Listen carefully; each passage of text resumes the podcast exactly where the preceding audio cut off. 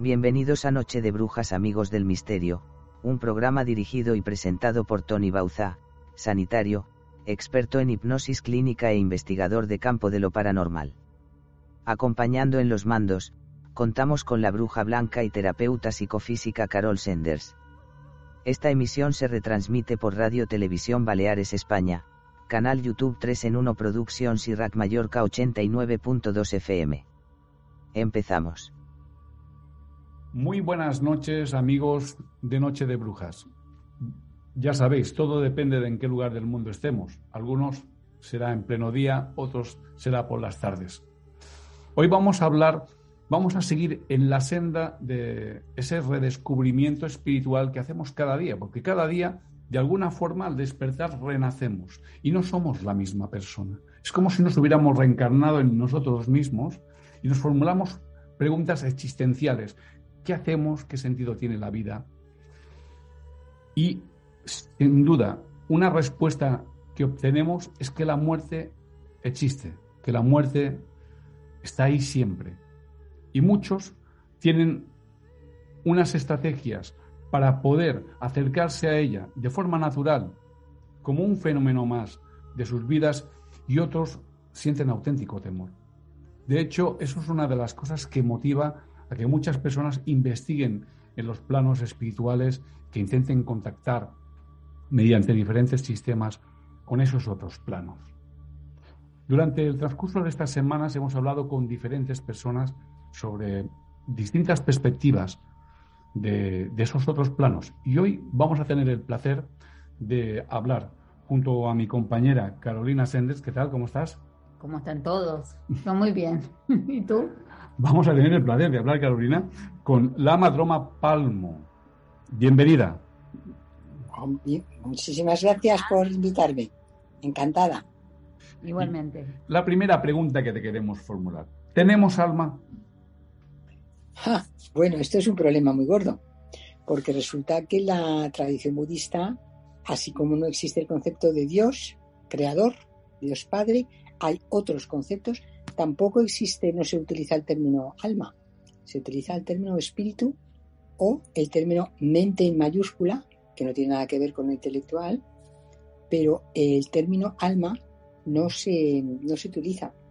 Yo investigué en un momento dado, pues en la RAE o en distintos sitios, eh, qué quiere decir alma, porque mm, en todas las poesías o literatura, o yo misma en mis versos de niña, hablaba de mi alma, pero es que mm, si alguien me dice qué es el alma, porque ya te digo, en la RAE da una serie de explicaciones y en otros diccionarios, enciclopedias, pero entre alma, espíritu, ente, ser, mm, no, no queda muy claro. ¿eh? Yo lo investigué y no encontré solución. Así que no te puedo explicar qué es el alma desde el budismo. Entonces, el espíritu el espíritu, o sea, nosotros creemos que somos yo, esa identidad con la que nos identificamos, ¿no? Pues soy fulanito, menganito, me llamo tal, vivo en tal sitio, tengo tal edad, eh, tengo ese trabajo, ¿no? Pero nosotros consideramos que ese yo, ese yo eh, va relacionado con el ego, con el egoísmo y con el sufrimiento. Y entonces que tenemos otra realidad, otra verdadera naturaleza que sería la espiritual, nuestro espíritu. O en traducción literal en castellano se dice la verdadera naturaleza de nuestra mente, nuestra mente espíritu. Entonces esto sí. ya. ¿y qué sucede cuando morimos? bueno, pues eh, si queremos simplificar, cuando morimos es un cambio de conciencia. Ahora mismo tenemos una conciencia de vigilia que es más burda que la conciencia del sueño y la conciencia del sueño es más burda o menos sutil que la conciencia del momento de la muerte. Y entonces simplemente lo que sucede es que de una conciencia burda, ahora mismo, pasamos a una conciencia más sutil. Así que lo único que sucede en la muerte no desaparece, sino que esa conciencia o espíritu que también se pueden equiparar, eh, continúa, permanece y sigue su camino. Y entonces, bueno, pues luego llega un momento en que esa energía también le podemos llamar energía. En todo es energía, ¿no? Entonces, esa conciencia, ese espíritu, en un momento dado, que se ha transformado en algo muy sutil, empieza otra vez a, a tener como un dinamismo, como una actividad, y vuelve poquito a poco a hacerse un poquito más burda hasta que encarna en un nuevo cuerpo. Y entonces ese nuevo cuerpo va, va a experimentar las cosas buenas resultantes de las cosas buenas que ha hecho ahora, va a experimentar las cosas resultantes de las cosas negativas que ha hecho ahora y también va a tener la oportunidad de mejorar, de mejorar, ¿no? De lo que hizo mal en otra vida, pues esta vida aprender y hacerlo mejor. Y poquito a poco ir desarrollando todas las cualidades de perfección, de sabiduría, de amor, de plenitud, de, de todo lo que las cualidades más elevadas que queráis, hasta alcanzar lo que llamamos en budismo el despertar o la iluminación, que son también, mm, dijéramos, sinónimos.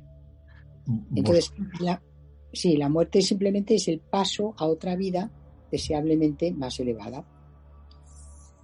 Deseablemente más elevada eh, dependiendo de las asignaturas pendientes, que tienes que recuperar, ¿verdad? Sí, pero es que hay que durante el proceso de la muerte hay tres momentos a lo largo de la muerte, nosotros consideramos que el momento de la muerte, o sea, hay conversaciones con nuestro santidad Dalai Lama, con científicos occidentales que han hecho experimentos y pruebas y muchas conversaciones para poder definir, dirimir cuándo es el momento exacto de la muerte. La muerte clínica para un científico es cuando se para, dijéramos, el corazón y el cerebro pues ya da plano, ¿no? El, escáner. Sin embargo, para la tradición budista, la muerte es cuando se producen una serie de fenómenos que sería muy complejo y largo de explicar. Yo lo explico en cursos, pero aquí ahora no creo que sería, pero sí simplemente transmitir que en el proceso de la, o sea, son igual que Jesús estuvo tres días, ¿no? Hasta que resucitó. Bueno, pues en la tradición budista estás de tres días a cuatro en un estado de inconsciencia al que luego despiertas ya dijéramos como muerto, como ya reconoces que estás muerto. Y a partir de ese momento tienes 49 días durante los cuales vas a tener diferentes visiones y experiencias que te van a dar la oportunidad durante por lo menos tres veces de reconocer lo que estás viendo, porque lo has aprendido en vida, claro, y entonces poderte iluminar durante el proceso de la muerte. Qué interesante. Por eso no es esto que has dicho tú de las asignaturas pendientes, sí, pero no. Si tú en esos momentos de la muerte has practicado en vida y sabes hacer los pasos que tienes que hacer, mm. eh, como todo exige un entrenamiento, ¿no? Para, para cualquier actividad de la vida. Entonces, si te has entrenado en vida, tienes esa oportunidad de iluminarte durante el proceso de la muerte. ¿Cuántos días entonces? dijiste entre tres y cuatro días. Recuerdo que he tenido gente allegada que ha muerto con esta religión y tenía claro que eran más días. Hablas de 49 días, o sea, el cuerpo, ¿cuántos días llega al proceso de, o de ser enterrado o de ser cremado o lo que elija la Bueno, en España, en España, a petición de la Federación Budista Nacional, desde el año 2015 está autorizado a los budistas a tener el cuerpo esos tres o cuatro días o siete si uno quiere, da igual. nosotros, para nosotros son de tres y medio a cuatro. Yo he vivido varias experiencias de siete días. Vale. Bueno, pues el, dijéramos, está autorizado en el Estado español mm. que puedas tener, dijéramos, sin enterrar, sin incinerar, digamos, en un tanatorio, puedas tener a ese fallecido ahí un tiempo. Claro, hay una serie de, de factores que aquí en Occidente es muy difícil. Allí en Oriente también otro detalle como importante es que según la parte del cuerpo que te tocan cuando tú estás muerto, te vas a reencarnar como en un estado de existencial o en otro. Hay diferentes posibilidades. Y entonces, claro, aquí no se puede, porque aquí cuando alguien muere de accidente o tal, enseguida le hacen la autopsia, con lo cual el cuerpo no queda sin tocar los tres días y medio, cuatro. O que lo lavan y lo cambian, eh, luego pues lo ponen en, en el refrigerador. Entonces, no se puede hacer. Lo único que hemos conseguido lograr es no tener que incinerarlo ni enterrarlo en esos tres y medio o cuatro. Pero claro, en Oriente todavía pues se dejan los cuerpos tranquilamente en casa. La gente en general muere más en casa que en el hospital, como aquí. Aquí la mayoría de enfermos, cuando yo he hecho voluntariado con la Asociación del Cáncer en Sondureta en el pasado, la mayoría de enfermos se quieren morir en casa. Pero los familiares quieren que se muera en la clínica porque tienen miedo. ¿Y si le pasa esto? ¿Y si le pasa aquello? ¿Qué haré? Entonces, claro, en, en Oriente los, los ancianos o los enfermos mueren mayormente en casa. Y entonces, con el momento que fallece, ya no se le toca. Ni se le lava, ni se le cambia, ni se le hace nada. Se le deja tranquilamente. Qué loco, me hace, me hace acordar al nacimiento. Cuando nacemos en casa tampoco nos tocan ni nos manipulan ni nos sacan de la madre tan apurados. En cambio, cuando nacemos en, una, en casa, nadie toca, el bebé está con mamá y nadie lo toca. Entonces, ¿qué es lo que, lo que le pasa a una persona cuando su cuerpo es tocado o cremado enseguida después de morir? Claro, es que esto prefiero prefiero no detallarlo para no preocupar a nadie, porque claro, eh, por encima de todo lo que yo diga, o por encima de todo lo que diga la tradición, eh, cualquier doctrina, cualquier libro erudito, por encima, por encima hay lo que llamamos karma. ¿Vale? Entonces, el karma, que es la ley de causa y efecto, tanto es karma el acto que realizas como, dijéramos, la motivación con la que lo has realizado, todo es karma, y las consecuencias del acto. Entonces, como el karma está por encima, si tu karma es el de nacer o vivir en Oriente donde tu cuerpo va a ser respetado, entonces tienes ese karma y te ha tocado eso. Si tu karma es estar en Occidente, donde siempre hacen autopsias y, eso, y en los hospitales tiene que estar todo tan higiénico y todo tan limpio, y ¿sabes? Entonces, claro, eh, todo eso no existe.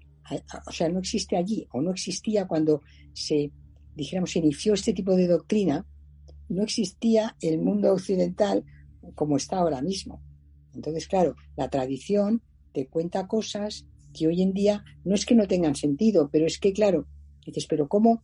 Por ejemplo, tú estás con una persona moribunda. ¿eh? Entonces, es que te brota, aunque no sea familiar tuyo, cogerle de la mano o hacerle un masaje con aceite de romero en los pies para que se le alivie eh, la ansiedad o lo que sea. O sea, nosotros tenemos como ese deseo de tocar. Pero claro, si tocamos aquí en la coronilla, se dice que nos vamos a un paraíso, y si tocamos en los pies, se dice que vamos a un infierno. Entonces, claro, eso no se puede decir de una manera, mm, dijéramos, no sé cómo decir, o definitiva, porque eso era, pues en esa época en la que surgió este tipo de teorías, en el cual el cuerpo se dejaba tranquilamente descansar. Como tú decías del nacimiento, pues claro, un bebé recién nacido en casa se le deja encima de la madre y se deja el tiempo y el espacio suficiente para que se produzca la magia y todo eso, ¿no? Sin embargo, pues ahora todo es muy rápido, muy higiénico y tal. Pero como digo, por encima de cualquier doctrina que escuchéis budista, siempre está el karma. Si tu karma es el de que tú te puedas morir y que alguien, por lo que sea, le dé por, por, tocarte la cabeza o, le dé por ponerte una estatua de Buda en la cabeza o le dé por rezar, entonces, bueno, pues tienes un buen karma. ¿eh? Alguien te ayuda o te puede tocar un mal karma. Es que, claro, es como es como un chiste, ¿sabes? Un pez que se muerde la cola. Y, y, una cosa, cuando reencarnamos, reencarnamos en otras personas, en animales, en otros tipos de seres. Bueno, vamos reencarnando como, como se dice, ¿no? Una reencarnación es como una vela que se va agotando y con la última llama enciendes otra vela, que sería como la reencarnación, una nueva vida. Claro, ¿en qué te vas a reencarnar? Ahí sí que lo que tú has dicho de asignaturas pendientes eh, tiene sentido. Es decir, una persona que ha sido súper bondadosa en su vida presente, como es lógico, se va a reencarnar en un ser bondadoso en el futuro porque hay una, frase que dice, si quieres saber cómo fue tu vida pasada, mira tu vida presente, cómo es, cómo es de buena. Tienes buena salud, tienes riqueza, tienes amor, ¿cómo va? ¿Quieres saber cómo va a ser tu vida futura? Mira tu vida presente. Haces actos benéficos, ayudas a los demás, te preocupas, pues entonces vas a tener una vida positiva también en el futuro, como vosotros la vais a tener. Mireya, ¿qué tipo de divinidades y otros seres habitan en estos planos espirituales? Bueno, esto también es una cosa un poquito compleja y me vas a decir que no, es que me escape, ¿eh? pero es que hay muchas divinidades. Básicamente hay las 100 divinidades que llamamos del bardo, que son 42 pacíficas y 58 irritadas, que son las que te vas a ir encontrando una vez que te has muerto. Ya has estado tres días inconsciente y luego te, vuelves a despertar a la conciencia. Entonces empiezas a pasar estos 49 días en los cuales vas a ver a todas estas 100 divinidades del bardo. Hay rituales que hacemos cada año en septiembre, allí en el templo en Huesca, y, o a lo largo del año, según los monasterios, se hacen ese tipo de prácticas para familiarizarse con este tipo de energías y de divinidades. 42 pacíficas quiere decir cuando son bonitas, con joyas, con sedas, y las irritadas, pues cuando están como envueltas con fuego o con caras así fuertes o con tercer ojos o lo que sea. Entonces, estas divinidades están en estos planos. Pero el budismo eh, es muy difícil de rebatir porque no se queda atrapado en nada. Todo esto yo ahora te lo digo, hay 100 divinidades, tal, tal, tal, tal. Pero luego viene otra vez la gran sabiduría y te dice, todo es mente. Todo está en tu mente. Solo está en tu mente. Solo es una creación mágica de tu mente. Y entonces solo existe la vacuidad. Es decir, la vacuidad, el espacio, el espacio infinito en el cual todo puede suceder y todo puede desaparecer. Entonces, claro, comprender esto ya es un poquito más complejo. Pero, bueno, en ello estamos. Mira, uh, la madroma. Las personas que han tenido una experiencia cercana a la muerte, muchas, mm, dicen que cuando están en ese otro plano, conectan con una fuente de amor inmensa y que añoran esa, esa fuente de amor, ¿no?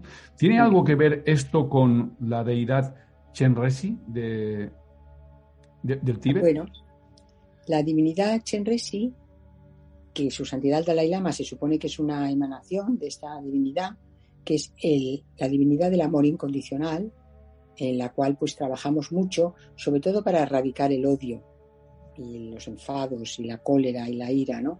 Hay que trabajar el amor como antídoto, ¿no? Pues Chenresi representa esto.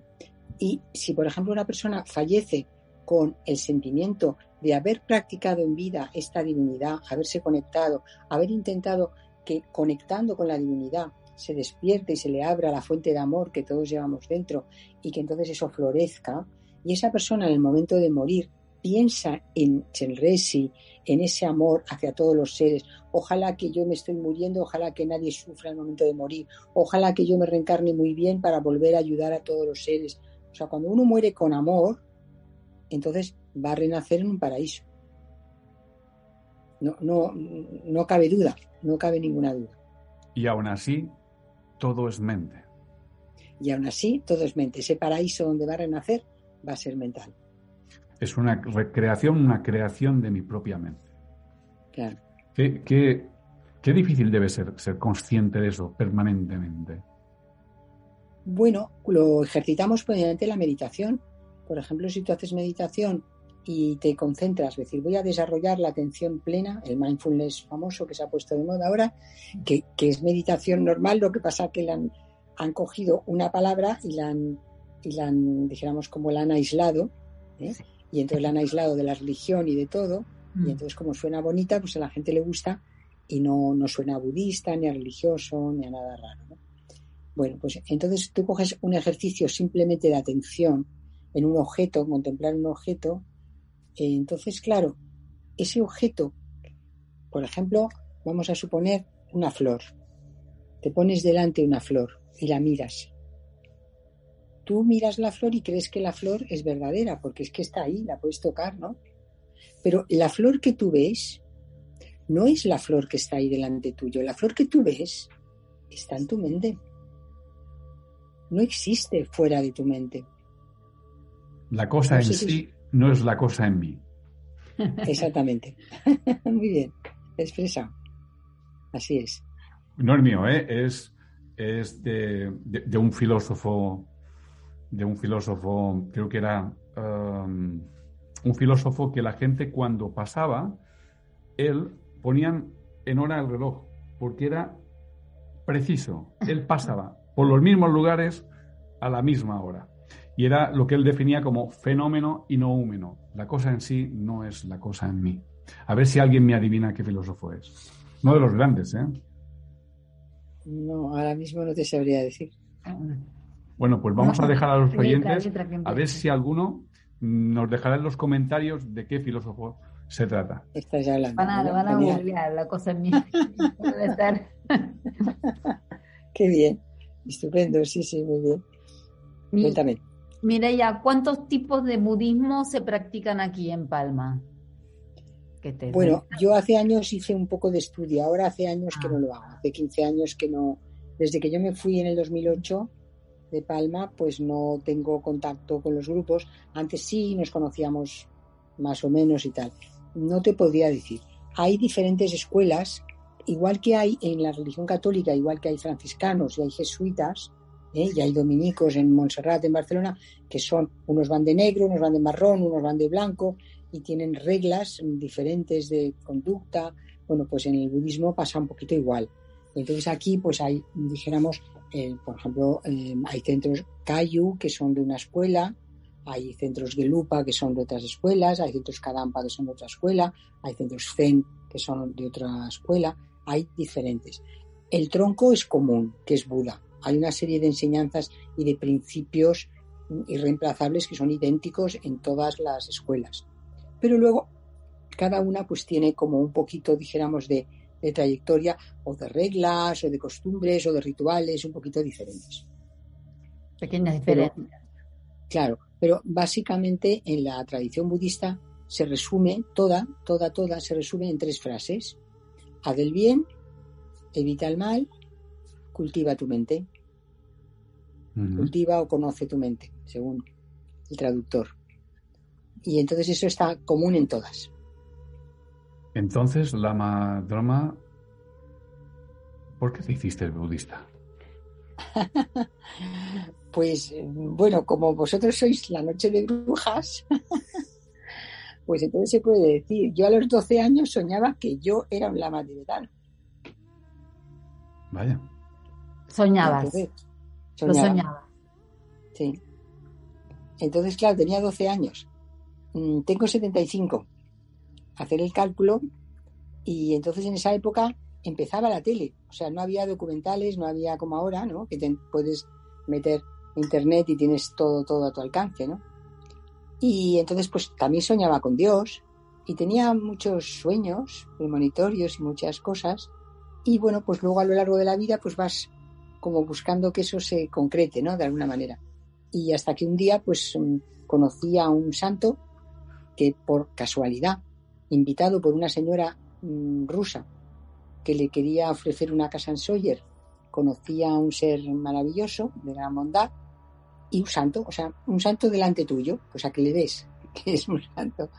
Y entonces pensé, bueno, pues este hombre me ha dejado impactadísima, ¿no? Y entonces le pregunté mentalmente, le pregunté mentalmente que si era mi maestro, que me lo dijera de una forma fehaciente yo como Santo Tomás. O sea, si esto es verdad, vamos a meter el dedo y vamos a ver qué pasa. y Al, día y medio, a las 12 de la noche, fui llamada, a, que yo estaba cenando con unos amigos fuera, y me vinieron a buscar y me dijeron, el maestro quiere verte. Y me dijo, he decidido fundar un centro de Mallorca y quiero que tú lo organices y lo fundes y lo lleves en mi nombre, como representante mía. Y yo le dije, pero maestro, es que yo no soy budista. Dice, bueno, pues nada, ven para acá. Me puso la mano así en la cabeza, me bendijo y me dijo, ya eres budista. Madre. y entonces, pues mira, eso hace 35 años. ¿Fue el primer centro aquí en Palma, budista? Eh, sí, había un centro zen, ya había zen. Sí, pero como tibetano, de budismo tibetano, sí. Y bueno, pues nada. ¿Y sigue existiendo? Bueno, ahora el mismo, el mismo centro, lo que pasa es que cuando yo me marché en el 2008, eh, pues las chicas lo tuvieron que cerrar y cambiaron y ahora están en otro local. Pero, existe con el nombre y todo igual y es donde yo doy clases allí pues eh, de meditación o de budismo o esto. ¿Es el jardín del Dharma? Sí. El jardín del Dharma, sí. Calle Manuel Chanchís, Warner, número 9, Bajos. Exactamente, gracias. ¿Y, cómo, y cómo se puede acceder al centro? ¿Hay que pasar alguna selección? ¿Cómo, ¿Cómo se contacta con vosotros? ¿Cómo entra uno a formar parte de vuestra familia budista? Pues es muy sencillo. Eh, simplemente, pues te conectas con la web y acudes a alguna de las actividades que haya. La primera siempre es gratuita por cortesía y luego pues vas viendo qué actividades hay, qué actividades te gustaría participar. Y entonces te puedes implicar de una manera muy, eh, dijéramos, como fuera, como, como desde afuera, decir, mira, pues yo vengo de vez en cuando, ese día que vengo pues dejo un pequeño donativo o lo que sea. O te puedes implicar más y decir, bueno, pues me voy a hacer socio y voy a venir regularmente cada mes. O te puedes luego pues implicar todavía más y decir, bueno, pues yo quiero formar parte de esta comunidad, eh, pues no sé, pues tomando alguna responsabilidad del centro, colaborando, ayudando de alguna manera. Y entonces luego pues, mm, pues así, pasito a paso, poco a poco, pero con toda libertad y, y claro, el, el budismo no es proselitista. Entonces, nadie te va a intentar convencer de que lo que se da allí es lo mejor. Eh, una vez, un, bueno, un sacerdote, no voy a decir más, mm, me dijo, bueno, tú creerás que tu religión es la mejor, como yo. Digo, no, pues yo lo siento, yo no creo que mi religión es la mejor. Creo que mi religión es la mejor para mí. Para mí. ¿Vale? Entonces, para ti, no lo sé. Entonces es una forma como muy sencilla porque simplemente pues uno se va involucrando a medida. Es como la fe. La fe no es necesaria para hacer meditación ni para aprender budismo. Eh, entonces, el, mm, Buda dice, escucha, reflexiona, pone en práctica. Si te funciona y te va bien, es tuyo, ya no es mío. Ahora ya es tuyo, porque es tu experiencia, ¿no? Entonces es como así de sencillo, ¿no? Pues ir, mm, como al budismo uno puede acercarse o bien como una religión, si uno quiere, como una filosofía, simplemente intentar conocer su, su arte de vivir y luego también se pueden acercar como un método terapéutico, porque al fin y al cabo la meditación y todo ese tipo de trabajos son trabajos con el ego, ¿eh? con el, para trabajar el, desaferro egocéntrico que tenemos que nos produce sufrimiento. Entonces, pues cada uno puede coger del budismo lo que quiera. ¿Qué próximas actividades hay en el centro? Bueno, em, de momento te comento que, que yo ahora el día 3, o sea, dentro de cuatro días, yo me voy al templo que fundamos en los Pirineos de Huesca y me voy a pasar allí el verano y dando cursos allí, que justo el primero que voy a dar en junio es sobre la muerte y el morir. entonces, justamente el tema que, que teníamos. Y, y entonces, eh, dijéramos como ahora mismo el año pasado había otra chica que también había hecho el retiro del ama y también estuvo dando actividades. Pero claro, yo ahora como me voy el viernes, em, como que me, desconecto de las actividades de aquí. No, no te puedo decir, casi. Solamente decir que todos los lunes a las seis menos cuarto hasta las siete por Zoom yo daré clase de meditación esté donde esté. O sea, es la única actividad. Luego sé que los miércoles hay clases de yoga, de yoga, mm, hatha yoga, o sea, yoga mm. hindú, y luego hay clases de yoga tibetano, que eso hay muy poquitos sitios que se dan clases de yoga tibetano, ¿vale? Y luego, claro, como viene el verano, em, ahora ha estado este fin de semana un lama dando enseñanzas sobre el Mahamudra, que es uno de los conceptos más elevados del budismo, pero ya se marchó ayer. Y, y entonces ahora creo que estaba invitado otro lama en, junio y luego ya julio y agosto normalmente, pues claro, está el centro un poco parado. Y septiembre pues ya como que se reanudan. Es que la playa tira mucho, ¿eh? Entonces, entre meditar y la playa, tengo una, una asistente a mis clases de meditación por Zoom de Canarias y resulta que ahora que ha empezado el buen tiempo, se va con el coche a la playa, se lleva el móvil y, hace la clase de meditación desde la playa. No es mala idea, ¿eh? Me, me tienta. Conectada con la naturaleza. Me, encantó, sí, sí. Y. Seis menos cuarto. En cuanto a los planos espirituales, eh, ¿se puede acceder a, enseñanzas esotéricas budistas? Bueno, no va a ser fácil. No va a ser fácil. Hay de estas escuelas que hablábamos antes, la Nimapa es la más esotérica de todas. ¿eh?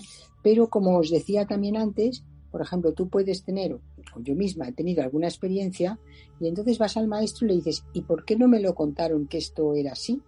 Dice, porque hasta que tú no lo experimentas y tú lo ves y lo preguntas, entonces ahora yo sé que tú lo sabes. Entonces ya podemos hablar, pero no se adelanta ni se avanza, ¿no? Entonces tendría uno que tener un, encontrar, encontrar alguien en quien confiar y llamarle maestro, porque claro, también el maestro que tiene que aceptar como discípulo, no, no, no vas y, y porque pagues un curso. Allí en la India no es así. Allí en la India no pagas por un curso, los cursos son gratuitos en los monasterios. Mm. ¿eh? Entonces, claro, para que el maestro te reciba o tal, tiene que ser el maestro, vea en ti una aspiración y un deseo profundo y verdadero de, de, mejorar como ser humano y de ayudar a los demás. Y luego, pues a lo mejor mm, ya te da alguna enseñanza esotérica. Luego hay otra de las escuelas, que es la antigua religión antes del budismo, hubo una religión en el Tíbet que se llamaba Bon, B o dos puntitos con diéresis y con N. Entonces estos son bastante esotéricos. Y entonces, claro, no, como no es budismo exactamente, pues bueno, quien le pueda interesar irse al Tíbet en búsqueda de esto, en India también puede encontrar cosas. ¿eh? Y luego también está pasando un fenómeno que es que una gran mayoría de las enseñanzas las que hacemos, por ejemplo, en el retiro durante los cuatro años de clausura, son secretas. ¿Por qué son secretas? Son secretas para que no degeneren, para que no se desvirtúen. Porque entonces pasa como, por ejemplo, el yoga. El yoga es algo hermoso, pero el yoga hay centros donde solamente hacen ejercicio. Lo desvinculan de su fuente, de su origen, de la devoción y de, de todo el fundamento del yoga, ¿eh? de la unión, yo, yo, unión y lo desvinculan y lo venden solamente como un ejercicio físico, igual que el mindfulness. ¿eh? O sea, realmente ha nacido del budismo, pero te lo venden como una cosa como desgajada de la fuente. Y, claro, eso pues mm, es un poquito complicado, ¿no? No sé qué palabra darle, pero es un poquito es un poquito complicado. La madroma, una de las experiencias que a mí me llevó a la investigación de todo lo esotérico y lo paranormal fue el fenómeno ovni. Cuando tú te encuentras con el fenómeno de bruces y ese fenómeno te señala a ti, dices, qué putada. Ahora, ¿a quién le cuento yo esto sin que me pregunte qué me había fumado yo ese día? Claro.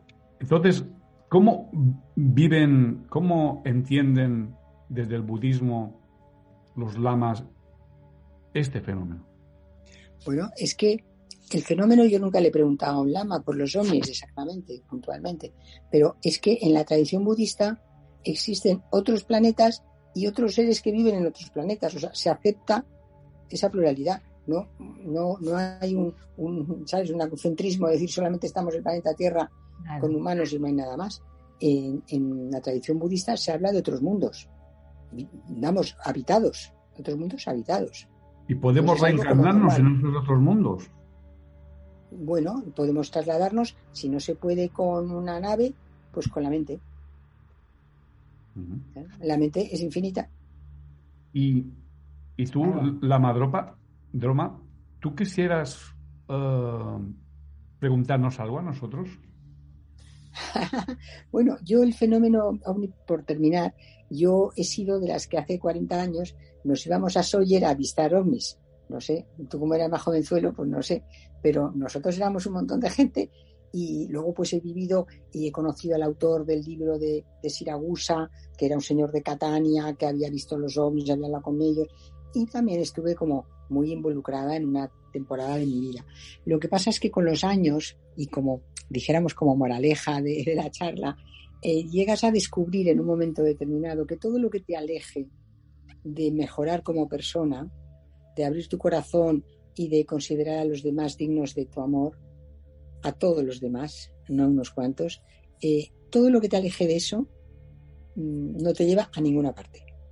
Te entretiene, entretiene a tu ego y es divertido, ¿no? es como jugar, ¿no? Pero a, ver, a ver si lo he entendido bien. Vale más centrarse, en vez de buscar extraterrestres, buscar terrestres extra. claro. O sea, lo que, lo que dice la psiquiatra esta, personas vitamina, ¿no?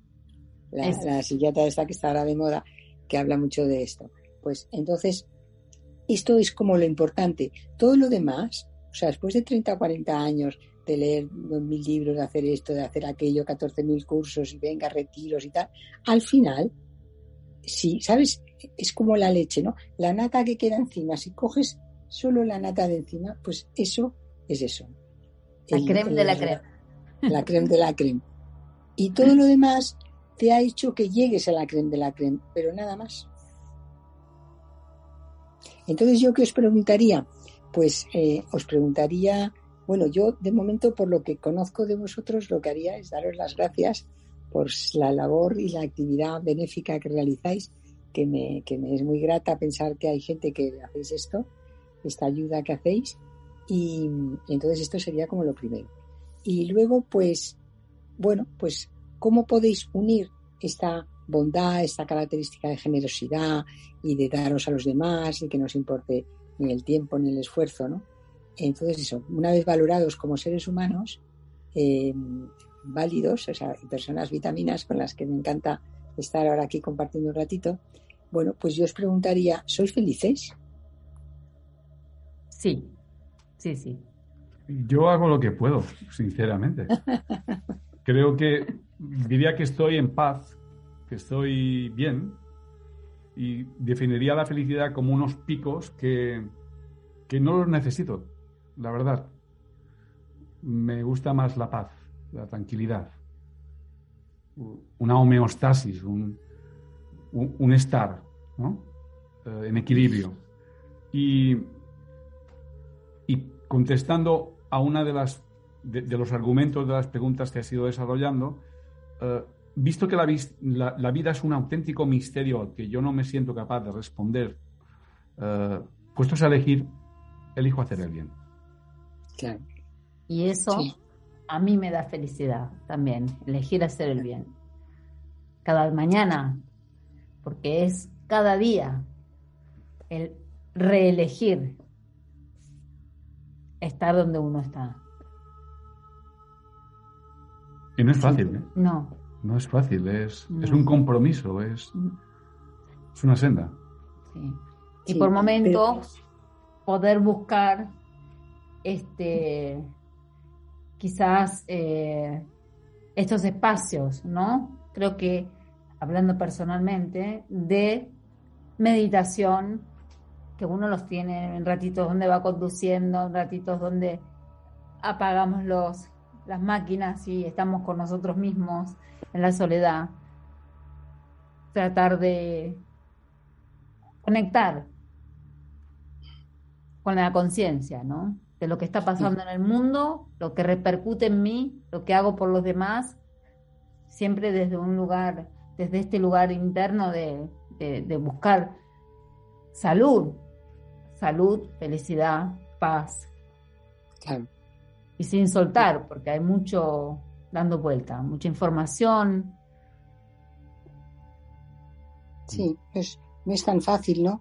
Yo muchas veces digo, mm, en un sentido digo, mm, tengo que salir de aquí, ah. o sea, salir de aquí quiere decir salir de aquí de todas las mm, problemáticas ¿no? que tenemos todos, incluido pues el dolor que nos puede producir una enfermedad, una guerra, lo que sea, un suicidio, cualquier cosa, ¿no? Eh, hay que salir de ahí, de ese sufrimiento, para poder contarles a los demás por dónde se va. Sí. ¿Eh? Entonces ese es como también una forma también de trabajar. Y entonces, como tú decías, cuando uno trabaja por los demás o para los demás, mm, no porque podamos hacer algo realmente importante o serio, pero una, una, como dice, un granito de harina es suficiente, ¿no? Poquito a poco, ¿no? Poquito a poco vamos sumando. Y cuando uno pone, cuando hablamos antes del ego, es muy sencillo. Hay una técnica budista muy famosa que se llama Tonlen, que es muy difícil para mucha gente hacerla y a mí me ha sido súper útil en graves momentos de mi vida, que es desear que el sufrimiento del otro venga a mí y que toda mi felicidad vaya al otro. Qué lindo. ¿Sabes? Entonces, cuando haces eso, sucede que el, el dolor tuyo, como tu mente, tu ego, dijéramos, se desplaza de aquí, yo, yo, mío, para mí, yo quiero, yo no quiero. Ese ego se desplaza al otro, al que le das la felicidad, cuando no hay nadie aquí, ¿a quien le duele? Si no hay nadie aquí. Y es una técnica que aparentemente es para dar felicidad al otro, pero que en realidad es para soltar el ego y entonces soltar el aferramiento a yo quiero, esto es para mí, así, de esta manera, que eso es lo que nos hace sufrir, ¿no? Entonces, cuando ponemos bien a los demás, nos liberamos de nuestro sufrimiento y por eso nos gusta y nos hace felices. ¿Se puede ir a visitarte a los Pirineos? Claro. Mira, yo invito a, toda España. Yo doy una camita chiquirritina y, un, y una ducha, pero comida y todo eso no. El que quiera bienvenido, porque allí ahora en verano está muy lleno de... Yo vivo aislada en el bosque, en una caseta de monte chiquitina, pero vaya, Tony, Carol, Carol, Tony, estáis encantados si queréis venir por allí. Ya te digo, cama y, baño y, una, y un té, lo tenéis asegurado. Muchas gracias. Muchas gracias. Pues un auténtico placer, uh, la madroma. Uh, es un aprendizaje solo el hecho de poder compartir contigo algo de tiempo. Oh, es un placer para mí. ¿Sabes una de las cosas de la edad? Buenas, porque hay otras que no son tan buenas. es que tienes tiempo, es que tienes más tiempo. ¿Sabes? Entonces, pues es un placer compartirlo. Qué bien.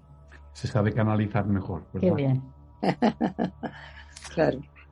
Pues amigos, muchísimas gracias por habernos acompañado una vez más. Buenas noches desde Radio Televisión Baleares España, 3 en 1 Productions y una hora justo después RAC Mallorca 89.2 FM. Hasta pronto amigos. Noche de Brujas. Gracias. Gracias a vosotros. Gracias. Gracias. ¿Qué es budismo? Se conoce como budismo a la doctrina filosófica, religiosa y moral fundada en la India, durante el siglo VI a.C. por Buda, Siddhartha Gautama. Como tal, el budismo tiene como precepto la reencarnación del ser humano de manera de liberarlo del sufrimiento material. El mundo budista caracterizado por no poseer un inicio ni un fin, considera al estado nirvana como el estado ideal alcanzado por el individuo cuando se libera de sus ataduras, logrando la cesación del sufrimiento, siendo percibido por el propio individuo al finalizar su búsqueda espiritual.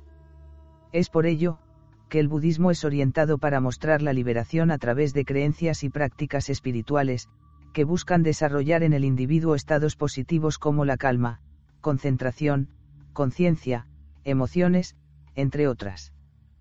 Por consiguiente, el karma es un asunto de destaque en el budismo. El ciclo vicioso del sufrimiento es llamado samsara y es regido por las leyes del karma, por lo que el budismo busca, tal como fue designado por la doctrina el camino medio de la práctica no extremista tanto en lo físico como moral. No obstante, los budistas persona que lo profesa deben de tener presente las tres joyas, también conocido como tres tesoros, tres refugios, que son las bases de las tradiciones y prácticas budistas, en las cuales se refugian ellos mismos. Tener como maestro a Buda o iluminado. Dharma, seguir las enseñanzas del budismo. Sangha, participar de la comunidad budista. El budismo representa una técnica de comportamiento que invita a sus seguidores despegarse de todo lo que es transitorio, o que resulta de una especie de autosuficiencia espiritual. Las enseñanzas de Buda, proferidas en el Parque de las Ciudades Banaaris, definió los caminos para llegar a la sabiduría e igualdad, a través de las cuatro verdades nobles. La vida es sufrimiento, dukkha. El sufrimiento es el fruto de los deseos del ser humano, Tana. El sufrimiento cese cuando se extingue su causa. Para eliminar el sufrimiento es necesario seguir el noble camino octuple, basado en el cultivo constante de la mente y corazón a través de la meditación y de la plena conciencia. En inglés, la traducción de la palabra budismo es Buddhism. Para más información, consulte el artículo Buda. Véase, los artículos de karma y nirvana. Budismo tibetano. El budismo tibetano, también designado lamaísmo, es una práctica que se desarrolló en Bután, Nepal, China e India. El budismo tibetano es considerado como una religión predominante en las regiones tibetanas y mongoles, que reconocen al Dalai Lama como el más alto maestro espiritual. Budismo Zen. El budismo zen es un tipo de meditación para trabajar el lado espiritual del individuo, en la cual puede ser practicado por cualquier persona y no exclusivo de creyentes de la doctrina budista. Zen es una escuela que surgió en la India y se desarrolló en China con el nombre de Chan, ambas palabras derivan de la expresión sánscrita diana que significa meditación. Esta escuela se expandió por otros países como Corea, en donde se llama Son, y en Vietnam con nombre de Tin. Origen del budismo. Siddhartha Gautama, nació en el año 563.